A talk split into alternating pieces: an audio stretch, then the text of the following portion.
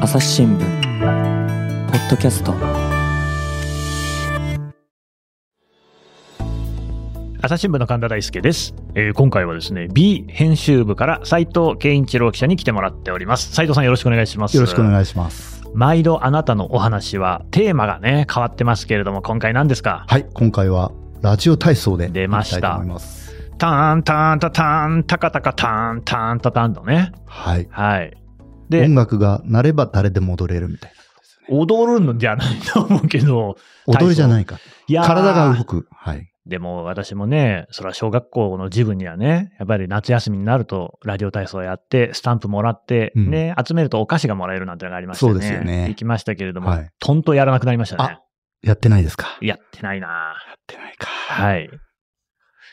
で、あの、ラジオ体まあ操の、僕もそうなんですけどね。おーは今回はラジオ体操の何を取材したんでしょうはい。あのー、どうしてラジオ体操を取材したかっていうことなんですけど、はい。その、僕、土曜版の、えっ、と、B 編集、B というところのうん。編集部にいるんですけど、はい。ここにですね、あの、2015年春から、あの、続いてる、もう8年ぐらいかな。はい知っとく納得っていうコーナーがあるんですよ。得はね、えーお得のお得で得すね。の得ですね。はい。ええで、あの、いろんなテーマで、なんとなくこう、知ってお得に暮らしてもらいたいみたいな、あの、コーナーなんですけど、うんもう8年やってんですね。うん、で意外と、毎回ネタ探すのにものすごく苦労してて、 大変そうですよね。はい もう大体あらかたやってんですよ、8年まやあったら。そうでしょうね。ええ僕だったら、あの、省エネでどうやって夏を乗り切るかとそのかです、辺はね、お得意だけれども、ね、もう、もうや、まあ、1回しかできないもん。大体初めて思いついたものをやってますのやっちゃっでてる、もうやってるからダブりは避けたいということで、あの、苦労してるところで、あの、僕、僕もともと、えっ、と、大学生の時代からバックパッカーで、うん。あのね、休みになると、リュック背負って、いろいろ中国だとか、アジアとか、いろんなば世界中行ってたんですけど、はい。その尊敬するバックパッカーの先輩で、シェルパ斎藤さんっていううんうん方がいるんですよ。へーあの、小学館のビーパルっていうアート雑誌にもああります30年ぐらい、へあーの、連載してる方なんですけごいど、長いその気候作家のシシェルパ斎藤さんの顔がパッと浮かんだんですね。知っとはく納得のネタ探しの時に。ほうほうほうはいで、この方はですね、あの、毎朝、うんあの、山梨県北東市に住んでるんですけど、うんあの、毎朝ラジオ体操やってるんですよ。はい。作家なのにすごく健康的なんです。6時半に起きて、いろいろ不思議だ。作家なのに健康的 って、作家は不健康ってことでもない。まあまあ、でも確かにね、ねゴールデン街飲み歩いたりとか、はいそんなイメージもありまなすんかけれど夜遅くもまで原稿書いてるみたいなイメージラジオ体操やってるイメージは確かに作家さんにはあまりないかな。ね、気候作家、毎朝やってて、はいしかも飽きもしない、ずーっとやってるん ですよ。まあ、毎朝。気もしないとか言っちゃったけど、はいまあまあまあ、それ、まあ、継続は大事ですよ。で、還暦もう過ぎてるんですけど、健康そのもので、なるほどまあ、あその旅して、気候作家だからいろんなとこ旅してるんです旅の先でもやってるんですね。だかへえ。これは絶対なんか魅力があるに違いないと。うん、ラジオ体操は何かの魔力があるに違いないということで、うん今回、じゃあちゃんとルーツもす含めて探ろうと思って、いや、まあどうしても腑に落ちないのは、いネタ探しに苦労してるときになぜシェルパ斎藤さんの顔が思い浮かんだのかっていうところですけどね。なんででしょうねだ。って別にラジオ体操だったらう、んそれこそ私の近所の公園でもね、やってますよ、毎朝ね。そこじゃないんですね。なんか、わらをもすすがる思いでこう、わーってなってたら、あ浮かんだんだよな。ー。わらをもすがるっていうところから、なんかあれですかね、登山みたいな感じ どで、うシいやシェルパってことにどなったんですうかかね。、どうなんですかね。はい知りませんけど、まあ、ともかはく、いその取材をね、じそゃうあですラジオね体操を始めたと。はいで、神田さんはもうあれですかラジオ体操今全然やってないであんすまか一切合切やらないですね。子供もやってないですね、そういえばね。うんえ、あ、最近はもう、そうか、都会の子供は、いや、あのね、幼稚園の時はやってたんですけど、うんうん結局、なんか貸し配りとかやってくれる人がいないと、うんうんもう一つ子供もモチベーション上がんないですよなね。るほど。あとスタンプもね、大事ですもんね。ああ、の大事。スタンパーツもあれね。は大事だったそな。。うですよね。そうですすか。そう、僕もですね、もう本当同じで、その子供の頃にその、夏休みにその眠い目こすっていった、うんあんまりなんか良くない印象残ってたんですよね。まあ、もうだって眠いもん。しかも夏休みやから、ゆっくり寝られるかなと思いきやのね。やラっぱジオり体操あるから行っ行かなきゃいけないみたちいゃうな。あら、うまくしたもんですよどね。どっちかっていうとネガティブなイメージで大人になっ ネガティてブなね。あいたんですけど、あ。はい。あの、そう。やっぱりでも、ネガティブだけども、今でも音楽流れると、うん。自然となんかこう体が動だってく。やったもん、すごい。そんな体操って他に例ないですよね。はあ、まあそうかもしれません ね。でなんかね、愛好者は一説にはもう3000万人らしいんですよ、ね。あ愛好者って何その、えっ、と、やってる人、やってる人ね。やってる人現役でね。はい、やってる人うー。んうんあの、ちょっと前の調査ですけどね、さんはい2800万人こかれらは大3000変な万数人。やってる。だから、 4分の1だ。相当日本の中で、いろんな人を虜にしてる体操。今です。今でもですよ。そうですよね。はいうん。なんで、あの、やろうかな、取材したんですけど、はい神田さん、この、ラジオ体操って、はい。第一と第二がありまあすね。りますねはい。これ合わせて何分ぐらいはかわかります 時間。合わせないといけないんですか、うんええまあ、両両方、などのぐらいの時間あかのでいいんですけど。あのね、はいえーっと、ラジオ体操ってテレビでもやってるじゃないですか。はいはいはいあれ多分5分番組だったと思うんですけど、うんうんうんうんただ、あれはラジオ体操をやってる時間以外にもなんかこうね、ストレッチ的なことをやったりとか入ってるから、5分より短いと思うんですよ。だけ ど、第1とか第2ってどっちかしかやってなかったんじゃないかな。いや、今ね、第二までやってるん全部やってるええやってます。えでねえ第一とね、第二合わせて、まあ、約6分なんですよ。あ、6 6分も。分。第一が約3分。こう第二が約3分。だから6分はや。6分。あ思ったよりちょっと長いかうんも。うんうんそうですよね。で、この6分。まあ、神田さんの感覚では長いんですけど、はい。この6分の中で全身の筋肉をまんべんなく動かすように考えに考え抜かれてあの形があるんですね。全身の筋肉、はいい、ろんなところに筋肉ありますよ。で、例えばですね、うん。第一体操だけでその13種類の運動があるんですよ。おいおいおいおい最初から始まってはね。いで、それで体の中にある、体には約600の筋肉があるって言われてるんですけど、うんそのや400の筋肉をこの13種類の酸素で、体操で動かせるっていうふうに言われて るんでたたったの13種類ではい400箇所。す。はい。はだから腕を。をこうね、大きく振ったり、体をこはいうはいは前い後に曲げたりとか、それ第一だけで。第一だけで。第二も入れると第二も入れもっと、第二も入れて、まあ第二も含めて400ぐらいって考えていいと思うんですあ、けそど、うなんですね。はい。とにかく、あの、もうその13種類の、第一だけでも13種類の運動の中には、その日常生活であーはその、なかなか動かさないい、や、確かに。得意な動作が入あってのて、普段やらない運動をしますよね。うんそうですだねからこう小学生の自分なんか結構みんな恥ずかしがるのが、はいちょっとか足をガニ股に開いてね、なんかそう動かすようなところとかあるじゃないですはいはいかあ。りまねすねうんああいうのとかっていうのね、普段やらないからこそ意味があるんですね。そうですね。だから腕を振り回したりとか、大きく胸を反らしたりとかって、はいはいはい、はい。日常では使わなやいんないわ筋肉や関節を動やかんすな立派なエクササイズなんですね、あれいね。エクササイズ。はい。あーそうやって言われてみると、すごいものって感じがしてきましたね。あの、で、まあ僕が立派だって言ってるだけじゃ、あの、説得力ないと思うんですけほどう、これ科学的にも検証されていてお、や。その、週5回以上のラジオ体操を3年以上続ける55歳以上の男女うんに、えっ、と、健康調査した結果をですね、うんまあもう10年ぐらい前前なんですけど、うんうん2014年に神奈川県立保健福祉大っていうところがおうその発表してるんですね。はいでそれ発表した結果っていうのはですね、男女ともに血管年齢やうん骨密度がうん同年代の人より優れていると。うん体内体内年齢でいうと、60歳以上の男女ともうん実年齢よりも10歳から20歳若かったっていう。だいぶ若いですね。すごいですよね。 10歳から20歳って、 60歳以上の人です、ね。 60歳だとしたら40歳ってことですよね。うんうんすごい若いじゃないそですうでか。すよね。ほうはい。なので、でその、体だけじゃなくて、その規則的な生活につながったって答える人とか、あ、ですねそれ起きそうですよね。あとその、まあ、家に閉じこもってないで、まあ、でなるほど出る人もいるんでしょうね、なるほどはいその生活の満足度が高まったっていう回答をした人も多かったってうね、いいことずくめじゃないですか。はだからこの6分にですね、ものすごいエッセンスが詰まってて、うん、その短い時間で筋肉や関節を適度に刺激して、うんでその人に合った強度で体を動かすことができるんですね。だからまあうん無理しないでもできると。だから、運動習慣を作る体操としては、やっぱりうってつけなんだなっていう。これね、だから週5回以上、んこう3年以上ね、はいラジオ体操を続けているってことですから、はもうその運動の習慣が身についてるわけですもんね。うううなんかそういう人ってね、勝手なイメージですけれども、例えば駅なんかでも階段を使うであるとかね、うんそういうことに積極的な感じありますもんね。そうですよね。全体的にやっぱりこううん体力がね、えーつくっていう方向の行動を取りそう。そうですよね。な、うんまあ仲間も多分でき、できるし、なんかいいんでしょうね。はあ行くあ、とねなるほどね。い。ちょっとしたそういうコミュニケーション大事ですからね。うんはい。で、あの、まあ、その、ラジオ体操の特徴っていうのを改めて考えてみると、うん。実はその、忙しい人とかですね、うん横着な人にもものすごい向いててですね、おやおや。もう当たり前なんですけど、うんい聞いてみたら当たり前なんですけど、要するに特別な道具を用意しなくてもそりゃそうできますよね。だ。はい。あと、いつでも始められますね。どこでも始められる。あ確かにね場所も選ばない。うんこの、この今収録のブースでも、うん今おもむろに始めても大丈夫ですよね。やめてくだ さい。うん。配線がおかしくなり今ます日は、あの、やらないんですけど、ははいい。で、あの、怪我のリスクも低いとああ、そういでうすか。ことですよね。あんまり、だって跳ねたうんり飛んだり、あうんの、ハードル越え、ハードルとか、ね、あのぶつぶつけて、足にぶつけて痛いってこともないですもんね。うんまあ、ハードルは普通じゃやんないけど、まあ確かに、んその、なんていうか、体をね、体操っていうことですから、器具とかも使わないから、はい。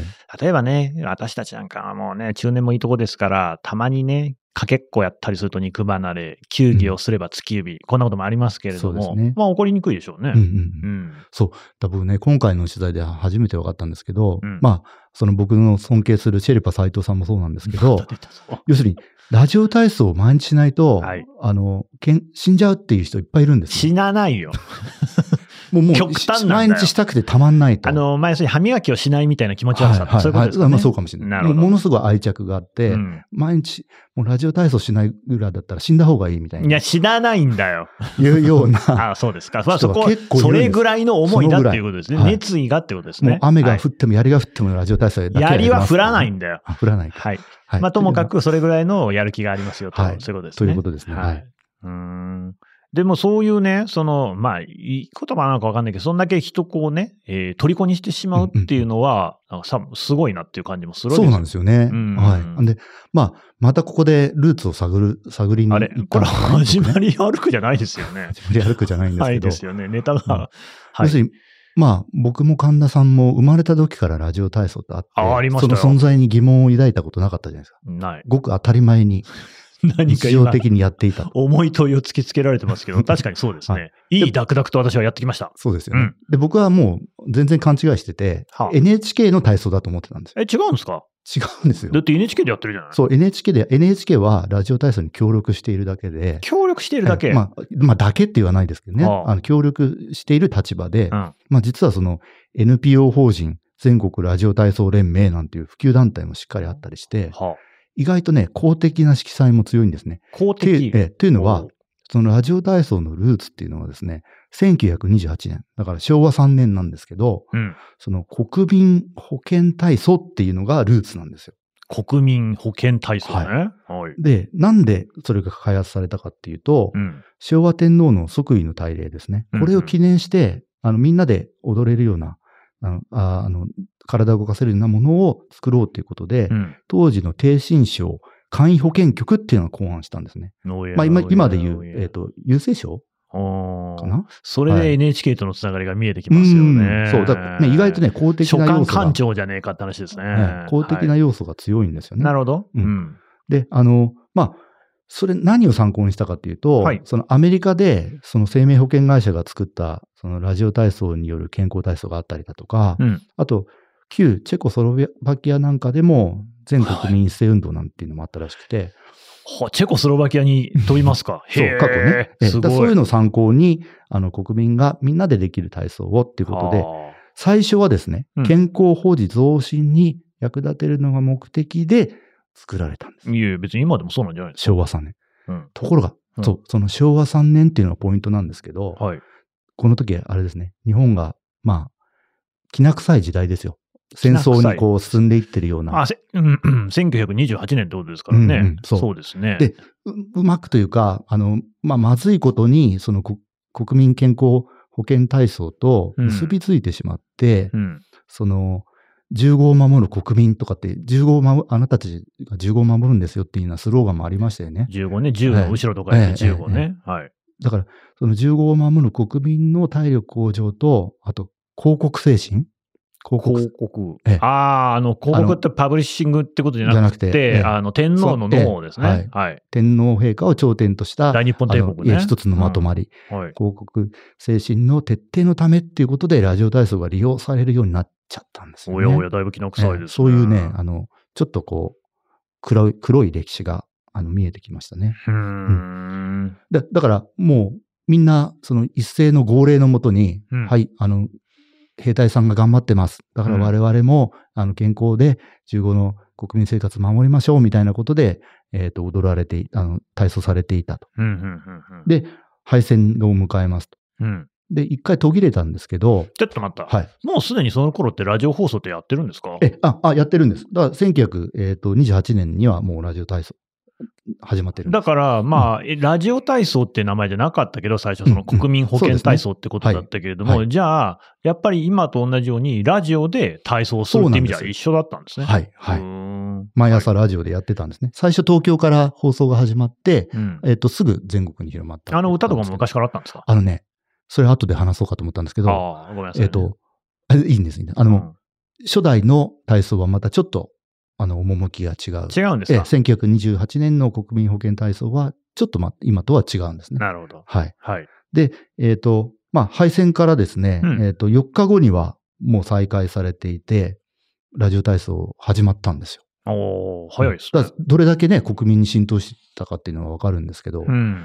でもそこでね、あの、連合国軍総司令部、まあ、GHQ ですね。はい。これが、やっぱり、おかしいだろうと。まあ、ラジそオうで体す操よおかね。しいだろうと。広告がどうとか言ってたわけだから。そのね、ごあの誰かの号令のもとで、うん。国民がうん一斉に確かにね。同じ動きする 体操。これ軍国主義じゃないですそうですね。か。はい。はい。目つけられたんですね。なるほど。だからこういうことではいけないって、まあ、だからそこで一回ピンチを迎えるんですね。ラジオ体操は存続のピンチを迎えるわけです。そう。で、まあさっきの話ですけど、神田さん、その、今、うん。僕らが小さい頃から、えっ、と、やっていたラジオ体操っていうのは、何回目かの改訂版なんですよ。あ、そうなんですか、はい何代目かわかりますかそう言われてもね。え、でもだから、さっきのその、初代がありますねできましたが初代ですよね。はいはいで、おそらくその戦後ね、うんえーまあ、2代目っていうことがあるんでしょうけれども、はいまあもう一つ二つってとこじゃないですか。うんうん4代目かな。ああ、いい、いい感ですね。えはい。そうですかえあのね、ラジオ体操は、多分日本人の人はみんな続けたかったんですね。GHQ に目つけられても。だから、でも、なんか、一斉にうん号令の前、1、2とかっていううんううんことでは、あのもうできないだろうっていうことで、あの、二代目を作ったんですね。それは、まず最初に曲を作りましたと。うん要するに曲に合わせて、号令のもとじゃなくて、曲に合わせて体操を振り付けたっていう、あの、号令に頼らない二代目が作られたんですよ。間もなく。えごめんなさいね。逆に、だから、うん初代のラジオ体操っていうのは、あの、曲なくって号令だけで掛け声でやってたああ感のじなんですかね曲もあるんです。あるんだけど、うんあの、逆に言うと曲がなくても成立するっていう、は1、2、3、4みたいな、あの、ぐ軍国主義っぽい掛け声であ。も、はいはいはい、あの、はい。成立するような体操なんですね。なので、二代目はあくまでも曲に合わせて踊るんだよ、あ体操するんだよっていう、うんそういう、あの、コンセプトでさす っねき。からずっと踊ろう踊るって言ってますけど、体操ですからね。まあまあ、そうです。はい、すいません。はい。あーでもだからその号令、例えば今でも上を大あ腕を大きく上に上げて背伸びの運動みたいなのやるじゃないですか。はいはいはいああいう号令みたいなのもあったんですかね。うん、うん、そうですね。ははまあでも確かに軍事教練とかにちょっと近い雰囲気はあったのかも。はい、それが、えー曲が二つい代目、はい、二代目間もなくできました。なるほど。でも多分ですね、うんあの、まあ、ちょっとテイストが違ったんでしょうね。あの、まあ、戦後の混乱期もあって、はいこの二代目ってほとんど普及しなかったんです。あ、そうですか。はいうんで、40 1947年8月末には、うん。ラジオ放送が中止になっちゃったんですね。えのまあ、要は人気なかったんですね、二代目は。あ、その、ラジオ体操の放送が中止になっちゃった。はい、もう、もう、もうだから、聴取率が取れなかった。戦後の混乱期で、こはいれからこう立ち上がっていこうっていう時そうでに、すね。なんかもうラジオ体操じゃないだろうって感じになったんです かね。まあこのですかねあたりの雰囲気ってまあ、ちょっとわからないところありますけれども、わなかるほど。ええうん。つまり終戦から2年後の8月末にはもうラジオ放送も中止になっちゃったと。あら。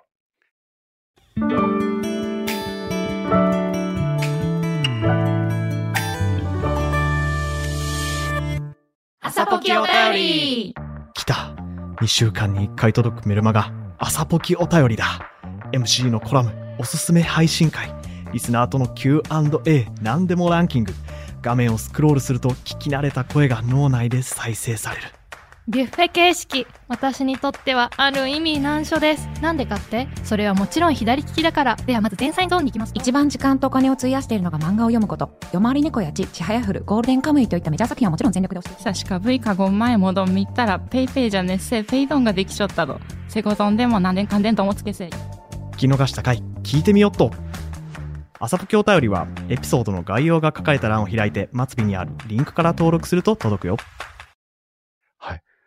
なんだけれど、なんだけど。やっぱりここでもうん熱烈な愛好家っていうのは、あの、連綿と体操を続けてたらしいんですよ。体操ってよっぽどですね。ねうん。放送はなくなったんだけど、うん各地で、やるぞとあ。の、はい、やっていた人たちがいて、草の根運動だ。そうです、そうです。ああ放送ないけどやろうよって言って、うん。じゃあ二代目ダメだから、また作ろうよ、作って盛り上げていこうよっていう、早朝体操を続けてる人からの声が上がって、はい。で、戦後復興もまあ急速に進む中で、うんこう、そういう声、復活を望む人の声も高まっていって、で、また今度郵政省簡易保健局とかですね、日本体操協会とかですね、うん日本レクリエーション協会、文部省、厚生省、こんなような多くの組織の関係者が話し合って、うん。できたのが三代目です。今の今のはじゃあ3代目。三代目です。ああ正解はそう三な代ん目です。ねはい。はであ、三代目のコンセプトっていうのが、さっき言った、あの、結構はい。硬い郵政省、文部省、厚生省とか、コンセプトっていうのが、まああってですね。うん。まあ、に2点あるんですけど、はい2点、1点目は、簡単容易で、誰でもできるもの。うん。で、2点目は、あどこでもすぐやれるもの。はいはい。あ、ごめんなさい、3, 点まであります。3番は、えっと、調子が良くて気持ちよいもの。調子が良くて気ま持あちよ、い。まあ、ここ、リズムの。あー3拍子う4ん拍子みたいなのねうん調子が良くて気持ちよいもの。はいはい。だからこの3つの基本方針を決めて、うん。で、3代目が1951年5月6日、うん4年の空白期間を経て、うんえっと復活して、今につながるっていう、なるほどそういう流れなんですね。じゃあその曲であったり動きであったりっていうのはやっぱり初代2代目とは違うんですね。まあでもね、なんか初代見たら、い意外と今の、こ共通点う、なあの、さっき見た、あのうんなんか、股をこう、ふわっとはい広,、はいはいはい、は広げるような、あんなのもあったりしい。てあ、った。そんなに、やっぱり、あの、へーそんなにね、変、な体操じゃ、初代もないんですけど、やっぱり軍国主義と結びついてたってところで、うんまあ、さ何らかの刷新はなるほどね必。要だったんだろうなっていうふうに思うんですね。あーで、まあ現在に至ってると うん。うんうんいうことは逆に言うと、はい1951年からは何も変わってないんですかね。そうですね。で、その後に、はいあの、まあ、これできたのが1代目なんで、うん2代目ができていきます。うん。んあ、ラジオ体操第2。ああ、あ、ごめんなさい。2代目じゃなくて。第2目じじゃなくて、第2ね。第二ですねあ、そうか、これは第1の話だ、今は第ね一。。はい。ああ、で、第2ができたら、もう第2なんかすぐできてて、すぐ。 1952年6月。翌年じゃんだから翌年。 はい。すぐできましそた。うなんはい。すね。でへ、えこの時は、はいえっ、と、その職場とかですね、うんそういう団体とかの人が、若い人たちが、あの、お昼休みとかにやる体操をが欲しいって言って、欲しい。そういう要望があって、体操が欲しい職場でみんなでやりたい、会社でやりたい。は要望があって、それで、第一よりもリズミカルで、より動きが複雑になって、変化に富んだって、高度な体操をってことで、あの、生み出されてるんですね。確かにね、ジャンプとかから始まりますもんね。うんまあ、第一もそうか。てんてけてん、てんてけてん、てってってってってってれですね。うんだからちょっとね、確かに動きがダイナミックになってるんですよね。あれですよはね、いでもその今でうもん会社によっては朝朝礼とかの時にラジオ体操やってる会社とかありますよね。あるでしょうね。あります、はいあります。あるでしょうね。うん、はい建設会社とかかうな、ん僕が見たのはそうでしたね。いや、で、思うんですけど、昔の映画だの、ドラマだのね、うんうんえー私たちから見てはいも、ちょっと前の時代の昭和のを見ると、結構なんか会社の屋上でバレーボールやってみたりおーそうでとすか、よねなんかいや、う体動かしてますよね。そうですね、そうですねだか。らそういう、はいそのなんか時代性といううんうか、んレクリエーション性みたいなのもはひょいっとしたらあったのかもしれないですね。だから主に第二っていうのは昼休みの会社のそういう集まりでみんなでやってたみたいですね。みんなでそういう、まあ、ルーツはそうそこにあると。なんかでも、それうんもさっきのじゃないですけど、ちょっとコミュニケーションはい。身近なコミュニケーションの一つの形っていうか、うんみんなで体を動かすっていうのもね、うんそれいいじゃないですかね。あったんですねへーはい。はい。で神田さん、実はですね、なんでしょう。あの、その後、第二の後、うん。みんなの体操っていうのああるの知ってますあ、だからテレビでやってるやつじゃないですか。知ってますねう。ん。僕全然この取材するまで知らなかったんですけどあの、椅子とかに座ってできるやつでしょ。おおーそう、やったことありますかやったことはないないかですよねな。。そう、知名度はね、ガクンと落ちるんですけど、はい。この後みんなの体操っていう、まあ、第3の体操ができてるんですよね。ああ、あれなんですよね。だから、まあ、夕刊の作業が終わって、飯食って帰ってきて、次3時のニュースチェックするかっていうと、2時55分ぐらいからやってるんですよね、あれね。あ、そうですか。だから昼過ぎもやってるよく見てましたね、私。うんあの、え、けねん、体操、おーって見てたんですか県警記者クラブのボックスとかから見てましたね。うんほんで、まあ3時に大体なんか発表があって、うんうんうんえーで、その後夕方の庁舎回りして夜回りに出るっていう、そういうルーチンワークでしたね。なるほほど。はい。体操を見てた時何考えてたんでしょうね。うーん体を動かすわけではなくね。何も動かしてなかったですね。時報代わりっていうか、そんな感じですかね。あ、もう本当それに近いですね。うんはい。なるほど。 しょうもない人生、とんでそうとんでもないです。はい。体操した方 がいいとんで。もはないい。そう、その、みんなの体操っていうのは、もう第二ができたとは全く逆の流れで、あ、そうです。その、国際高齢者年っていうのは1999年にあったらしいんですけへど、ーここで、その高齢者とか、障害のある人のためにも、ゆったりとした動きを取り入れたあーい体や操を作ろうよってことで、それ分かりますよね。うん第一も第二も結構激しいですもんね。そうぴそう激しいょんこぴょんこと跳ねまして、ねだから第一から第二は若返りの体操なんですね。若返りというあか。ーでもさっきのねあ若い人の要求に応える体操。なるほどね。はいで、はい1999年まで時代が下がると、今度は高齢者の人のための体操っていうのあがでそきれる。大事なことですよえ。それが、まあ、第三体操とかね、してくれたらもっと良かったのかなと僕なんか思うんですけど、うん名前はみんなの体操になったっていうこあ、とそうなんですね。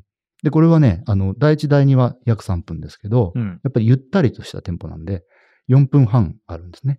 おうお、んさっきゆったりこう第一第二合わせて6分だかうんうんら、うん第三だけで4分半っていうと、ちょはいっと1.5倍ぐらいそうので長すさでね。結すね。構長編になりますよね。だかはいはい。えら首の曲げとかねじりとか、うん。まあ、屈指運動なんかが増えてるうーとんいうことで、だから何にも変わってないように見えるラジオ体操もですね、こう、まあ時代に合わせてうん新しい体操がく、仲間が、というか新しいな体操の仲間が加わって、まああ、バージョンアップしていっているっていう感じなんですなねる。ほどね。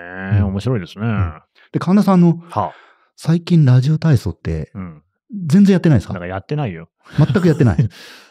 ま、やってないですね。あーあの、僕も同じだったんですけど、あ、いや、やった。やった。 5年前ぐらいに5 1年前回やりましたね。これはね、えー家族でね、はい奄美大島に旅行に行った時にね、はい民宿に泊まってね、朝ね、起きたらね、ラジオ体操皆さんやってたんですよ。おーちょっと地元の方に混ざって一回やりましたね。なるほどやった わ。とすごい記憶を掘り返してきま したね。今その時なん思いまかす、あの、変わったことっていうか、はい。思ったことなかったですかあのね、えー結構ね、やっぱり奄美大島、もちろんうん全く知らない方々なんですけれどもね、あの、にこやかに受け入れていただいたっていう、そういう素敵な思い出残ってるんですけ 素ど、敵なそういうことじゃないんですそか ういうことじゃなくそうじゃて、ない。はいラジオ体操自体の印象がなんか変わったことなかったですかラジオ体操自体の印象うは、んだってラジオ体操ずっと一緒なんでしょ一緒だったよ。一緒でした。だああだから本当にね、うん体がね、すっと動くなと思いましたね。つまり、やっぱ記憶してるうん、記憶してるかタらンね。タ久しンぶタりラでッタもッ。タンタンから始まって、えなんかその順番を覚えてるもんですよなるほねど。ね。覚えてる。はい。あの、それじゃないなそれ五年前ですそよねれを求めてるもん答えじゃないないいですよ、いいですよ。それはとてもいいんですよ。何ですか5年前ですよね。はい。ええ僕もしばらくやってなかったんで、うん今回の取材を機にやってみました。やってみた。どうでしたこんなにラジオ体操大変だったっけって。あ、それね。わかるわかる。き、きついですよね、結構えってね。あの、舐めてやってたわけですよ、あー少年時代は。はい、はいって言って。ああのね私も何も。それ言うと、うんやっぱ結構なんかぐるぐる体ひねるみたいなのあるじゃないですか。はいはいなんか頭クラクラすんね、あれ ね。三半期間がもう弱まってますね。はい。多分ね、5年前はでも、そのはい程度なんで、まあたもう5年経って、ねそうですよね、ええ今やね。この収録を機にまたやっていただきたいんですけあら。ど、もっとね、体が回んなかったり、あーなんか手、手が足、なんかつかないな、地面にみたいな感覚あー、そうね、すごいある硬くなっちゃってっからね。ええはといいうのはをい。ね、感じると思うんですよ。子供の頃と違うぞと。実はね、楽勝じゃなくなってるはずなんですね。ああ、そうかも。そう。あの、だからラジオ体操って、正しくやると、うんものすごく、あの、疲れる。なるほどうねん。逆に言うと、うん。まあ動きを覚えてるから、なんとなく漫然と体を動かしてると、こなせちゃうんですけど、うん。でも、実はそれは、あの、せっかくのラジオ体操の全身体操の効果を十分に引き出せてないっていうことなんですよね。おおう。ん。だから、どうせやるならば、どうせやるならばですよ。はいはい。あの、もう、効果出るようにやりたいじゃないですか。確かにね、トレーニングなんかでもね、腹筋とかもね、すごい勢いつけて反動でやったら何にも意味ないよとか、そういうのありますもんね。はいはいそうですねはいだからね、もうう、もうその、うまくラジオ体操を効果的に、あの、体操するコツっていうのは、うんまあ、要約すれば取材して分かったんですけど、一点しかないんですよ。何ですかええ、あの、意識すること。はい動きを意識すること。おおーはい。えそれだけなんですよね。どういうことですかええっとですね。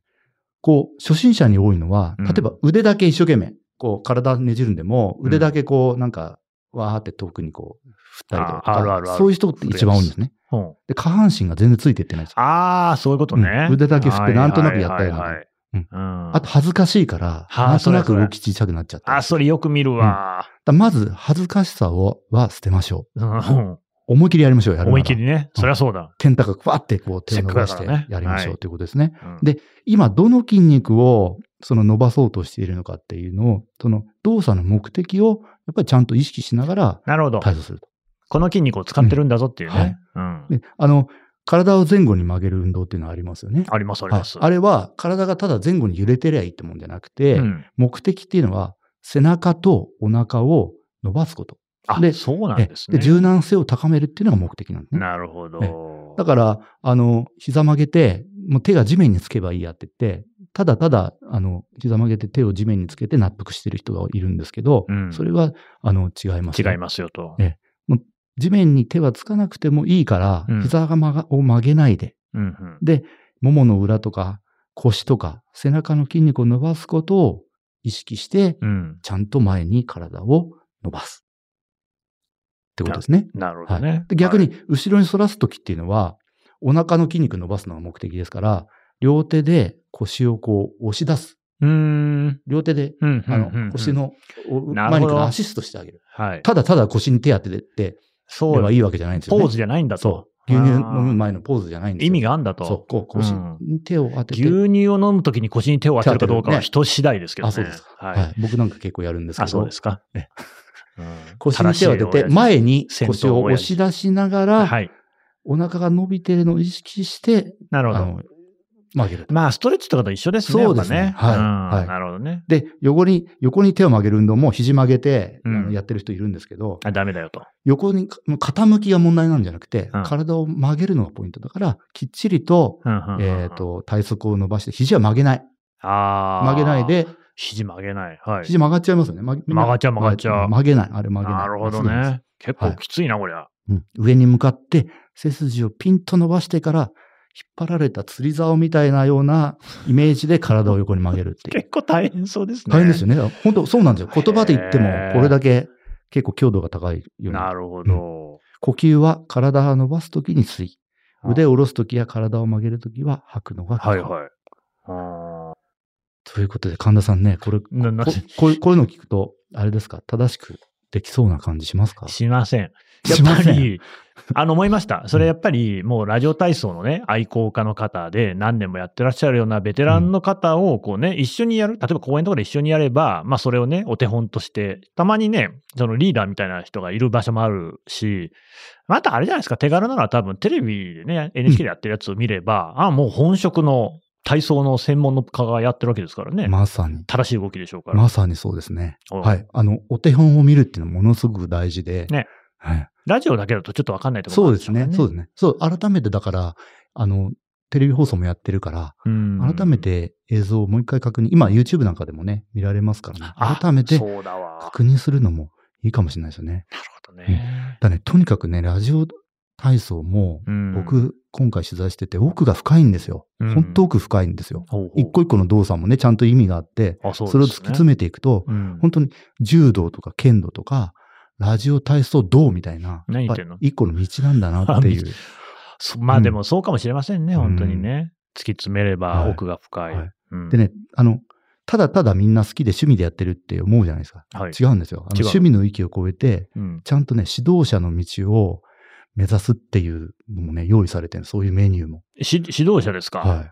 ほでどういうことかっていうとは、あそのさっきも言った NPO 法人全国ラジオ体操連盟ーはい。がですね、はい。春と秋に年2回講習会開いてるんですよ。うん。で、これを受講すると、ラジオ体操指導員っていう資格が、ちゃんと資格があるんです、あ公るんで民の。すね。それを得られて、ええ。あの、銅のバッジ、銅、銅バッジが、どうまちはい、これを与えられます。金銀銅の銅ですね。はいああ、すごいですね。はい。でこれをつけると、もなるほど。う、ええ、これをつけて、ちょちょっと町場の公園とか広場行ったら、おーってなるわけですね。あこの人はと、はいもう一目置かれるわけですできね。ああ、まずその人を見れば、はい正しい体操がわかる。だから、おろそかにできますね。これをもらあったらやおら。ろそかにはできませんね、はいこれはね。うんで、今、銅バッジって言いましたね。だから、さらに上があるんです。おや、ねなんと。で指導員としてうん実績を積んだ上で、うん。さらに実技と筆記の試験に合格、筆記。決まります。はい。した、すると、今度、2級ラジオ体操指導士っていう、 9。はい、まだ2級、こ今度銀バッジがいただきます。はい。で、はい。さらに、なるほど。全国レベルで普及推進活動にあたる一級指導士っていう道も開けてます。はあ。ここまで来て、、ようやく金バッジ。金バッジ。はい。すごいですね。だからこれは全国の、あの、連盟からですね、その地域のラジオ体操とか、はい。そういう会場で模範演技を頼まれる。あなこかういうなかい立場なですいねで二級からは。へえ。だから見たら、バッジがついてる人、もちろんいいんですけど、銅より銀、銀より金。金の人はなかなか多分会えないと思います。あ、そうですか。うん面白い。いいこと聞きました ね。これはね。なんはいか、公園にね、たまたま早朝に行くなんてことがあったら、はいバッジをちょっと確認してみて、そうですね。会話のきっかけになるかもしれない。そうですね。お、お見それしましたっつってね。知ってますねって言われるかもしれないですよね。ああ、楽しそうですね。はい。うん。まあだからまあ、僕でも実はですね、あの、この取材をして、深い深いラジオ体操の道にはまるかと思ったら、うん。まあ正直言うとまだなんですよね。あ、なんでやっぱり朝ちょっと早い。それうーん。 小学生みたいなこといいんですけどね言ってる。 はいラジオ体操何時にやってもいつでもどこあでそれもはそう誰でもできるって言たいうのが。うじゃな昼休みもやるっつったじゃないですか。ーん、でもなかなかね、やっぱり原稿集中してる時にう、ん。なかなかできないんですよね。そうです。か。うん。あーだから、早くこう集中して、ラジオ、ラジオ体操ってやっぱり本当にね、さっき言ったように、あの、体内ね年齢がどんどん若返っていくみたいな効果もあるので、うん。あの、本当に取り入れられたらすごくいいなっていうふうには思ってるんですけどね。うんなかなかできないですようね。ん、やんなさいよ。 ここまで素晴らしいとか奥が深いとか言ってんだから。 ね。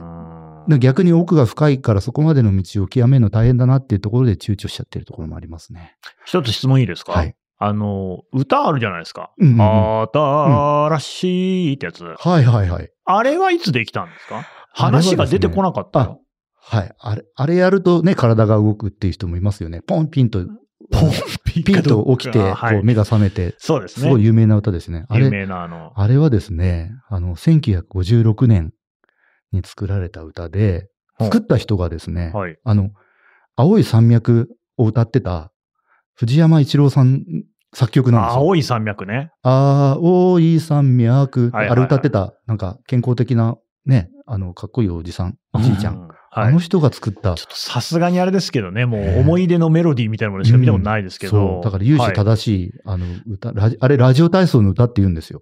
はいえーあ、そうなんです名か。前名も前そういう歌なんですね、はいあれラジオ体操の歌。はい。そうか、あれを聞き、朝聞けばいいんだ。なんか、その歌詞でやっぱり、喜びに胸を開けね。あ、ん胸開くっていうのがもうまさに体操の感じあるじゃないですか。そうですね。あれはでも確かに青い山脈って言われたら、うん何か似たようなね、昭和の節回しというそうか、ですね古き良き時代感じさせるものありますよね。なんかこう、うつむいてる場合じゃないよねっていう気持ちにはなりま すよね。そうですね。確かにそうかもしれない。新いしい朝が来た。希望の朝だですよああ、そうですよね。ね。うんこれ、あ、本当そうだわ。うん新しい朝は希望の朝なんだっていうね。でもそうですよね。本当朝ってねえそうですよね。昨日嫌なことがあっても、一一晩明けて、朝そうを迎えれば、今度は希望は満ちていると。やまない雨はない。はい。明けない夜はない。うんねうん。これ、まさにラジオ体操に通じている。そうですね。だだったらあなたもやらないと。ってこの歌もう毎、もう70年近く毎朝流れてるわけですからね、この日本に。にう。んいや、それが結構、ほんこれマジな話で、はい日本人のというか、はいそのラジオ体操をやってる人にとっては、うんその、心のね、うんなんか明るさみたいなのうをん保つって意味はあるかもしれないですそうね。ですね。はあ。いや、本当に、あの、朝ポキのリスナーの皆さんにもう、ん。どう、やってる人いると思うんですよね。はいはい。ね、どの、どういう魅力があるのかって、逆に聞いてみたいなって思いますよ聞いてみたね、やってる人。ううんん。このさっきの NPO のホはいームページに、うん。全国各地の、その、やってる場所、集まってる場所、規模、どのぐらいの人が毎朝集まってるのかって、うんうんあの、出てるんですよ。一覧表みたいに。北海道から沖縄まで。ああ、そうですか。ほんといろんなとこでやってるんで、へえ。昼間る。歩いてると見えない景色が、その一覧で見えてきます。ここでやってたんだって。ねね、朝やってるんです、誰かそういう再発見もあると。が。はい。うん。うんぜひね、ちょっとこの機会に一回、まあ、自分の衰えをね、感じるっていう意味でも、ラジオ体操を一回やってみるっていいかもしれませんね。はいはい、私もやってみようと思います。というわけで、斉藤さんでした。どうもありがとうございました。ありがとうございました。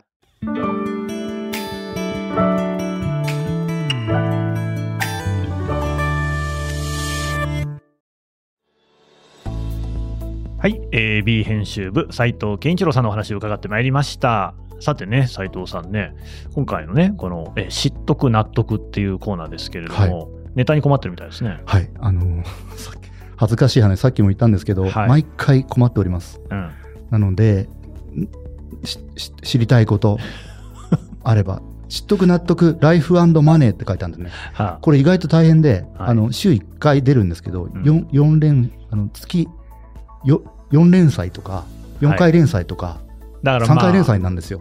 4回分に分けてラジオ体操の話も書いてましたもんうんはね。いはいだからそなのので一本一本分のネタが必要ってことですから、はいはいそれなりにこう広がりのある話じゃないと書けない。はい、ぜひね、ちょっと僕斉の藤、さえんえに人間の幅ではもうだいぶ苦しくなってきてるんでおしまいだということなんでお、しまいおしまいってことはないですよ。ぜひこういうテーマはどうだろうかと うんか、あるいはこれについて知りたいはいと、得をしたい、こんなね、ご意見ありましたら、ぜひね、あの、このポッドキャストの概要欄にそうですね。リンクではね、フォームってのがありますので、斉藤さんと斉藤健一郎さん、お任せくださいと。私、こんなアイデアあります。こんなね、えーご意見、ぜおひ願いします寄せていただければえ。えもうダブリとか気にしないでいただければ、はいあの意見寄せていただければ本当ありがたいです。はい。すべてね、斉藤さんに転送しますし、まあ、斉藤さんが自分でアクセスすることもできますのでね、ぜひ見ていただき、あ、を寄せていただければ。それからね、ツイッターのコミュニティなんてのありますので、そちらでね、やっていただいても。斉藤さんもツイッターやってるんですよね。あの見させていただいてますので、はいよろしくお願いします。ぜひぜひ皆様のね、えー意見、えーご要望、お寄せください。はい。これすべて概要欄に書いてありますのでね、こちらからあの応募していただければと思います。斉藤さん、ありがとうございましたあ。りがとうございました。はい。というわけでね、こういう機会にぜひ概要欄をチェックしていただいて、いろんな情報が意外と載ってますし、まあ、お手持ちのアプリからね、ちょっとフォローボタンを押すってのはおつなもんですからね、ぜひやっていただければと思います。朝日新聞ポッドキャスト朝日新聞の神田大輔がお送りしました。それではまたお会いしましょう。